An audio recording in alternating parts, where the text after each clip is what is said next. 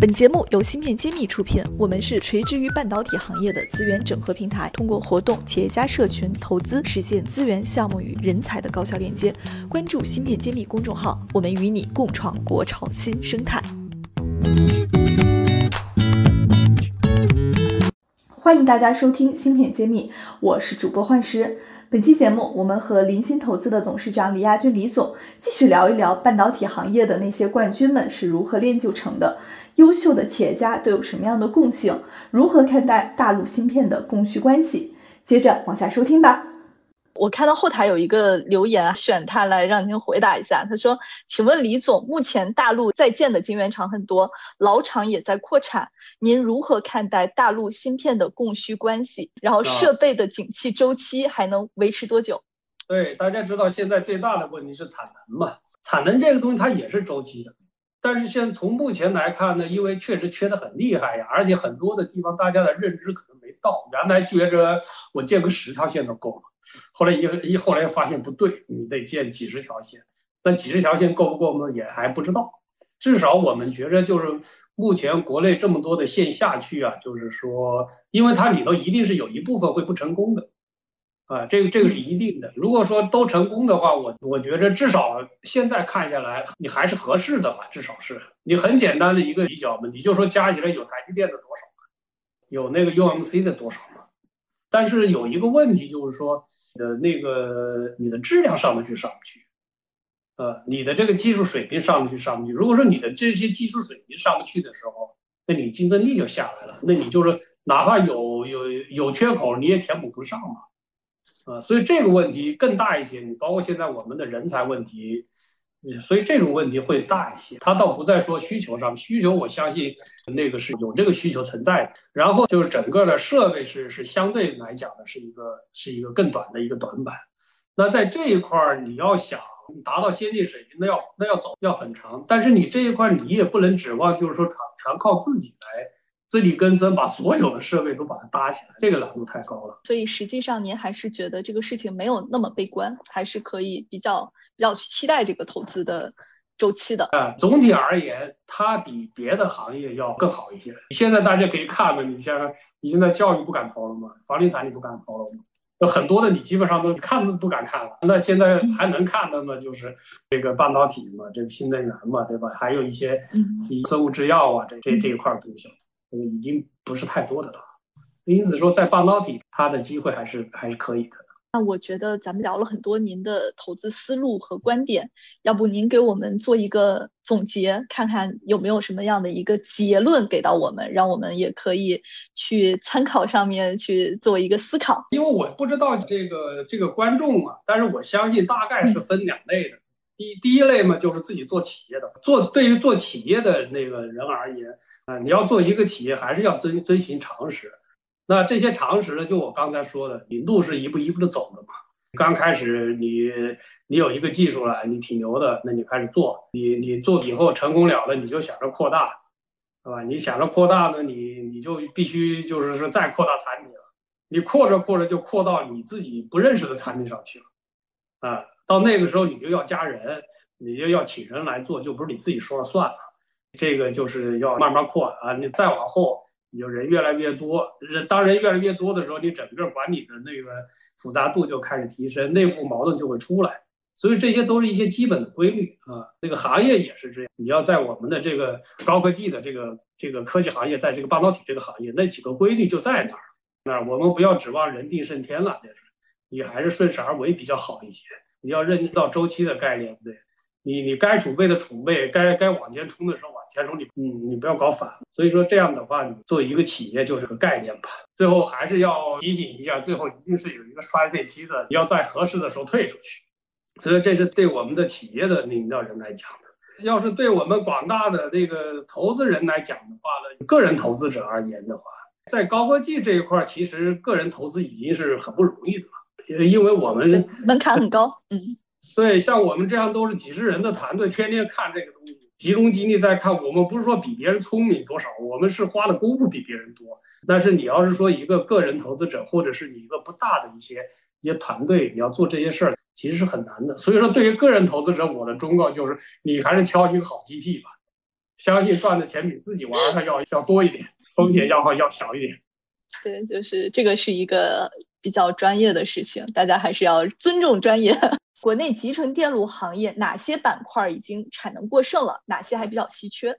我是记得有一张图的啊，就是说国产替代率嘛，你就看那个图，国产替代率，在这些里头呢，就是说越高端的越这个越越差嘛，但是越高端的呢，你这个投入越大，风险越大，所以说包包括包括我们现在很多的投资就开始往那个往往往这个 XPU 上去了嘛。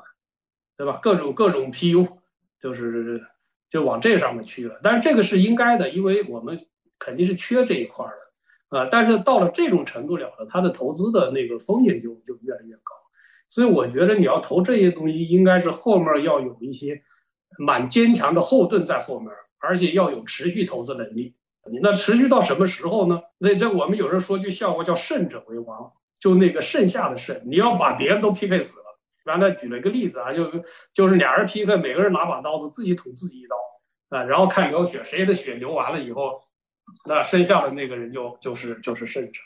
所以说他 PK 的是这个东西，嗯，所以说这一块呢，就是说，说高端的还是还是缺的，还是我们需要需要往这上面去去投入的。那低端的一些，你比如说连接性啊、WiFi 蓝牙呀，这个这个还是蛮多的，MCU 也是很多的，做的做的人都是很多的。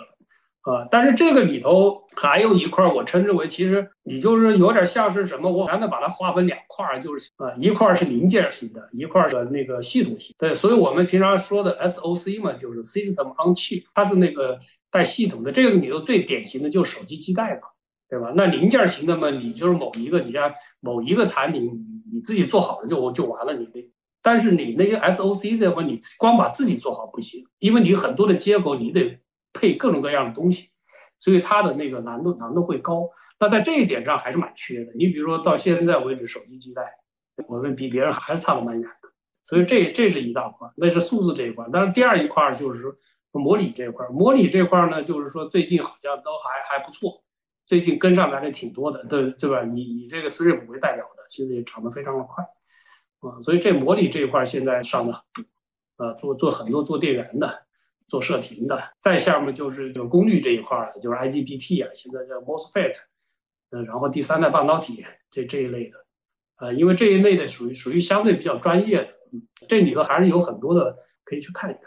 就虽然有，但是肯定还是有细分空间的。细分空间的，它它不好一概而论。你包括说蓝牙这一块儿，你那个多的也是不得了，啊，但是你真正的你要说跟跟那个顶级的蓝牙匹配的时候，它又它又差了一点。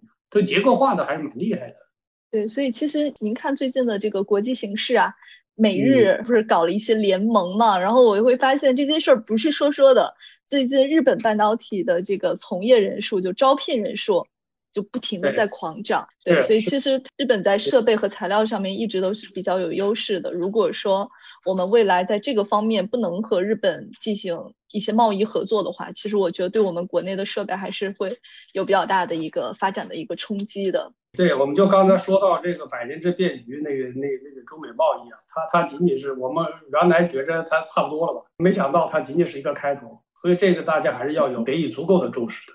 然后我们再选最后一个问题，因为有一个听友问了一个问题，还挺有情怀的，他说中国有没有诞生 S M L 这样巨头的土壤？啊，这个问题是真的是问的很好的。那你你种子是有的，但是是一个什么样的土壤？那你培养的这些人都去哪儿了？其实我们前几年就蛮担忧的，就是为什么呢？因为那些顶尖的这些这些毕业生啊，他都去搞金融去了。所以说这个这这个简单的例子啊，你就知道他就会对后续的那个发展就是就会产生影响。那现在大家是愿意往那个高科技上去，那你紧跟着你就要看那培养我们这些高科技的人。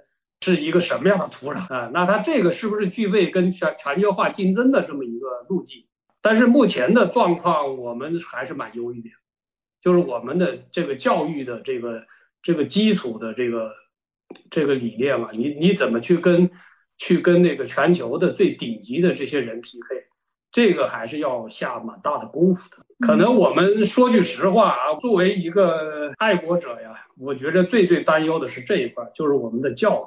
因为你要是想出那个 Smail 这样的人，你首先必须把我们的教育做好，你的这样，你的土壤应该适合于长那些能够有创造力的、能够自由发挥的、能够不受限制的那个，你的思想能够自由生长的那样的土壤，它才会有创造力。所以这个是我们需要大家一起来努力的，而且这个是一个百年树人的一个过程。